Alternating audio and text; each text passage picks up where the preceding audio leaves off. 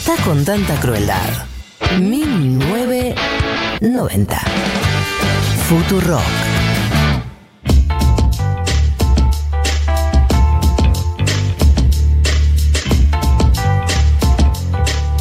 15.34, eh, seguimos en 1990, quedan 25 minutos de programa, son 24 grados. Y vamos a entrar en la entrevista del día de la fecha, que es con eh, la, cocinera.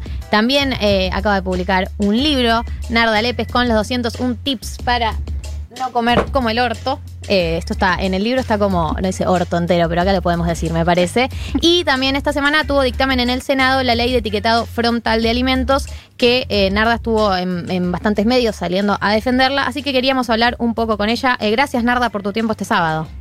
¿Qué tal? ¿Cómo les va? Buen sábado. Buen sábado. Bueno, lo primero que te quería preguntar es, eh, rápidamente, después de que se empezó a discutir eh, la ley de etiquetado frontal, que para quienes no la conocen consiste en un, un octógono, como un octógono negro que estaría eh, en el frente de los alimentos que tienen concentrados en azúcares, en grasas, Sí, eso es lo, como lo más visible de la ley, pero después tiene un montón de cosas más adentro que está bueno que, que hablemos de eso, y que se converse y que la gente sepa que eso se está empezando a hablar, que es como lo que podés comunicar, que la comunidad, tipo la, no sé, el marketing en niños de alimentos, como que incluye otro tanto de cosas que son muy necesarias y urgentes. ¿Cuáles son ese tanto de cosas? Y arranquemos es, por, ahí, ejemplo, arranquemos eso, por ahí. comunicación en niños, que no puedas vender algo que tiene que, que tiene tanta cantidad de, de azúcar o sal y que no lo puedas promocionar con, con figuras eh, hecho directo para niños eh, y que a veces comunicar en niños no es simplemente usar un canal eh, un canal infantil o o una figurita, tipo una cajita con algo, sino que ciertas figuras públicas también son comunicación en niños. Como Claro. todo ese tipo de cosas hay que discutirlas. Claro, bueno, yo justamente eh, eh, había leído esta semana un documento que eh, publicaron de la Coalición Nacional para Prevenir la, la Obesidad en Niños, Niñas y Adolescentes sobre los mitos eh, con los que eh, parte de la industria del lobby eh, alimenticio que está en contra de esta ley salió, digamos, a discutir este proyecto de ley. Como por ejemplo que dice eh, que hay trabas legales porque hay que tener un mismo sistema con todo el Mercosur. Mentira. Primero el Mercosur, ya somos casi los últimos. Esa es una de las excusas. No hay, no hay ninguna traba legal, no hay ninguna traba de producción, no hay ninguna nada. Lo hizo lo hicieron países solos primero y siguieron comerciando y no hay ningún problema con eso, se acomoda. Y aparte, no es que sale la ley y a partir de al otro día tienen que cambiar los envases. Tienen un tiempo, eh, como cuando no se podía usar más grasa eh, trans en, ciertos productos, hay un tiempo de adaptación y- y que pueden cambiar sus envases.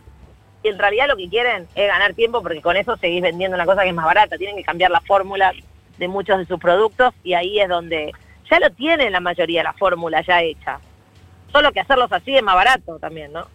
Bueno, y otro que, que surgía, eh, que también es un, un tema que estaba bueno para mí charlar, es que eh, plantean, no logra mejorar la alimentación de la población porque el consumo de ultraprocesados no es el principal problema en la dieta de la población argentina. Bueno, sí lo es, ahí es así.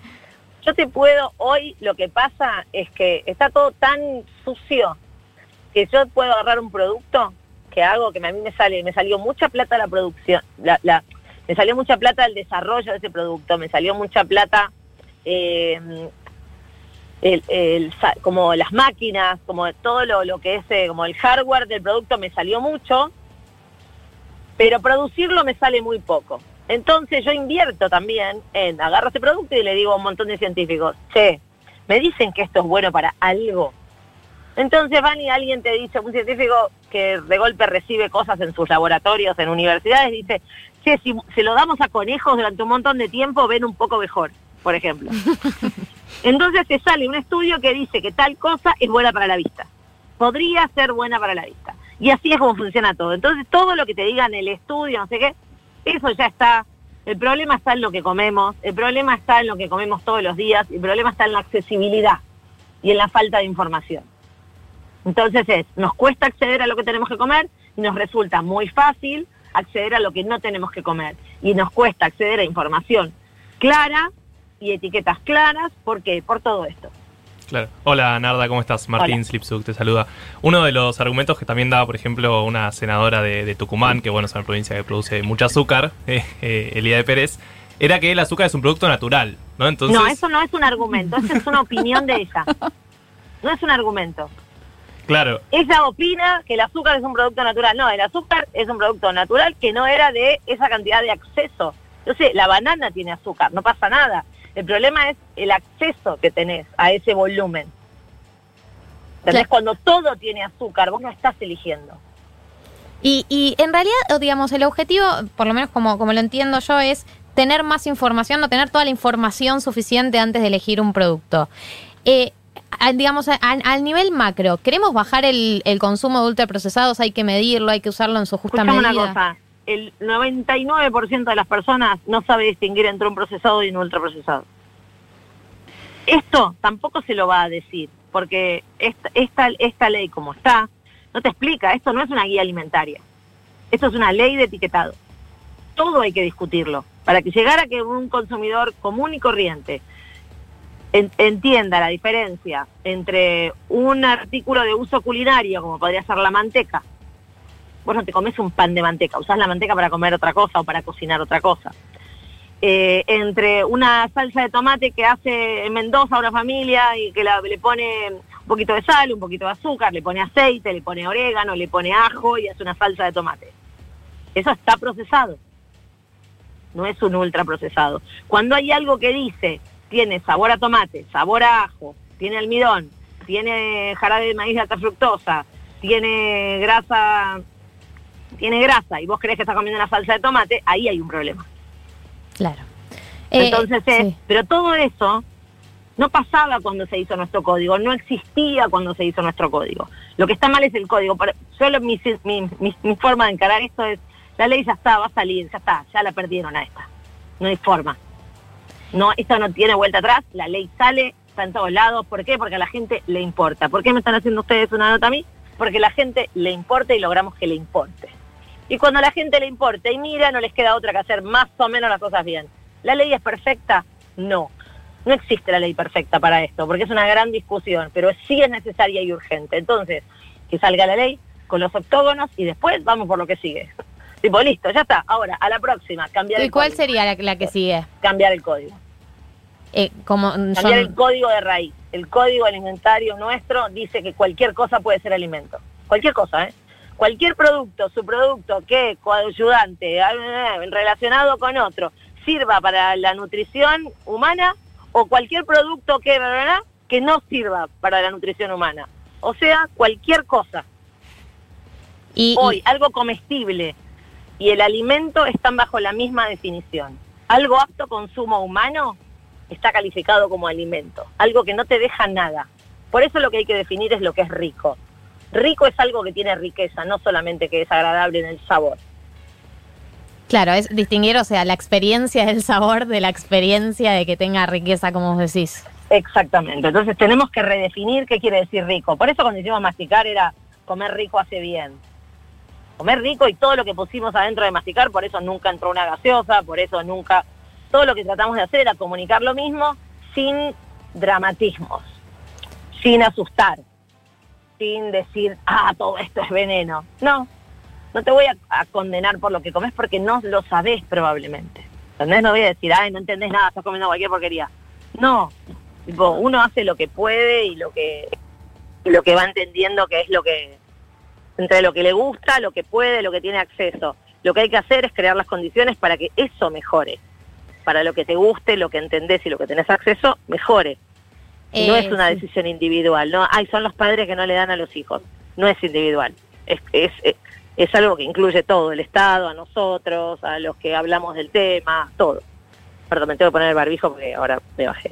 Está bien. Estamos hablando con Narda Lepe sobre la ley de etiquetado frontal y sobre su libro 201 tips para no comer como el orto. Eh, te iba a preguntar, eh, ¿te sorprendió, eh, porque yo ya sé que esta ley tenía antecedentes en Chile, en México, eh, ¿te sorprendió Sí. el lobby argentino? No, obvio que no. Lo que- porque yo ya sabía todos los legisladores que antes lo habían querido sacar la ley y que no, me sorprende que, hayan, que haya pasado y que se esté legislando ahora. Y con respecto a lo que vos decías recién de, de decidir qué comemos o elegir bien qué comemos y tener la información y que no es una decisión solamente individual, muchas veces surge, no sé, por ejemplo, de sectores vegetarianos, veganos, la idea de politizar el plato, ¿no? Politizar eh, qué es lo que comemos, de dónde viene. ¿Hay algún punto de contacto? ¿Se pueden hacer como una sociedad ahí con, con estos Hay, sectores? mucho, hay mucha confusión también, ¿eh? En todo eso. Eh, porque vos, cuando me hablas de eso, vos me decís, es, ¿quieren comer más saludable o quieren comer sin crueldad? Entonces es distinta el enfoque político que pueda tener. O más sustentable, ¿entendés? Y- Porque, por ejemplo, más sustentable que... que ¿Qué es más sustentable que qué? ¿Lo sabés realmente o es algo que leíste de todo lo que leíste que te daba la razón para creer lo que vos pasionalmente sentís? Entonces hay que, eso es mucho más grande y mucho más complejo de hablar tan ligeramente. ¿Y vos qué crees que es más saludable o no, no, que- es no, tan es que no es así, no, eh, no es lo que yo creo. Claro. Ahí es- no importa lo que yo creo, importa lo que es. Entonces, por ejemplo, cuando se habla ahora de las hamburguesas eh, plant-based, solamente no tienen, son sin crueldad animal, si querés.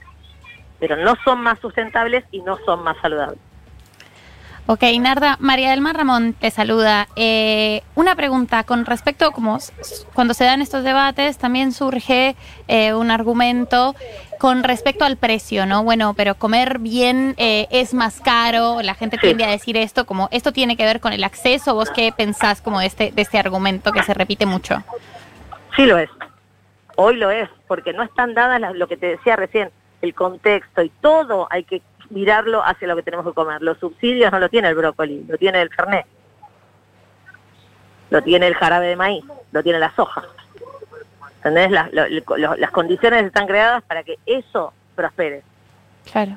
no la selga. Y yendo ya directamente a tu libro que lo tengo acá en mi mano, siento un tips para no comer como el orto. Todos los tres que estamos acá hemos leído tu hilo de tweets originalmente y se convierte, se, ha convertido en una Biblia ya de antes de que saliera este y ahora libro. es el doble, porque son el, el doble justo casi. Claro, y ahora es una Biblia en serio que la, eh, la tenemos acá en mi mano. Eh, ¿Por qué crees que pegó tanto ese hilo de tweets? Porque eran de, algún- de alguna manera eran consejos como que muy llanos y muy concretos y muy de la diaria. eran verbalizaba como una verbalizaba como los espacios vacíos no lo que no lo verbalizaba ese hueco entre lo que querés y lo que necesitas Ese- ahí hay un hueco y creo que lograba poner foco en ese hueco en el espacio vacío ¿Por qué no estoy cocinando más? Y porque hay un montón de barreras que no ves, por ejemplo. El horno lleno de muebles, cosas, Sí. eh, el cajón lleno de porquerías que no lo puedes abrir, ya abrir el segundo cajón es un perno, sacar cosas para encontrarte la papa tardó 20 minutos. Todo eso son barreras. Entonces, cuando vos, si no las verbalizas, si no las ves, no, lo que no, de lo que no se habla no existe, ya lo hablamos bastante el año pasado. Eh, entonces, es, lo que lográs es un poco eso. Y yo, va, por lo menos en mi sensación, creo que en los últimos años hubo una, una tendencia a empezar a acercar un poco más la información eh, vinculada al mundo gastronómico y de la cocina. Eh, ¿Vos lo sentís así también? Son años de, de- de como de construcción de esto. No, no, no es solo ahora, eh, pero sí que creo que con la pandemia, pandemia se acelera en que más, más de nosotros le damos bola. Sí, Como que esas semanas de que no quedó otra de comer lo que había y de, y de que te tengas que vos proveer de tu, de tu, de todo el desayuno, almuerzo, merienda, cena, hizo que, que mucha gente que o lo tomaba por sentado o no le daba bola, le dé bola. Entonces ahí hubo un, como un salto eh, cuántico, si querés. Sí, sí, sí. Y de todos los días preguntarnos qué comemos. Yo siento que antes lo hacía, pero ahora no sé por qué lo siento más. Es qué comemos, qué comemos, o qué como, yo vivo sola, qué como hoy, qué como el mediodía, imperativo qué como la... constante. Ya la Y merienda. bueno, porque ya no, no estás por la calle y decís como cualquier cosa por ahí. Eso se cortó. No, y además eh, yo destaco tu app Come Más Plantas, eh, porque gracias a la pandemia me volví una, una visitante de verdulerías preguntando cuál es la que está más barata o cuál es la que está eh, en estas O semanas. la que tiene mejor variedad, o el que nunca me cagó. Exacto, eh, El y, que por no me vendió un zapallito choto, no sé, todo eso suma. Y, y saber qué hacer con una selga, como co- que es lo que explica tu aplicación, eh, pones a selga y te salen como alternativas, opciones y demás. Por me eso era importante fantástico. que esta, que esa aplicación sea gratis. Así es. Por eso era importante que sea gratis. Es lo que te decía de no le pongamos precio a lo eh, y, y tenemos que como promover y hacer que eso vaya sobre rieles. Todo lo demás no importa, no necesitamos mucho para vender carne y pan. pero para vender rabanitos y brócoli necesitas tipo poner en eh, poner en marcha una maquinaria más grande. Porque Sí. no se vende solo, porque genéticamente no estás, tu cuerpo no va hacia eso. Una vez que se acostumbra lo necesita, pero necesita, pero, pero genéticamente vas a ir a la caloría porque estamos preparados para la escasez, no para la abundancia de calorías. Esta ha sido la conversación con Narda Lepe sobre su libro 201 tips para no comer como el orto, sobre la ley de etiquetado frontal, sobre la alimentación y las batallas que se vienen. Narda, entonces vamos por el código. Vamos por el código. Vamos Que por el soy código. yo sola por ahora, ¿eh? pero nos sumamos a ustedes, ya somos un grupo. Bueno, ya, acá tenés el lobby. Acá Muchas tenés el lobby, por favor. Un saludo, Narda, gracias por tu tiempo.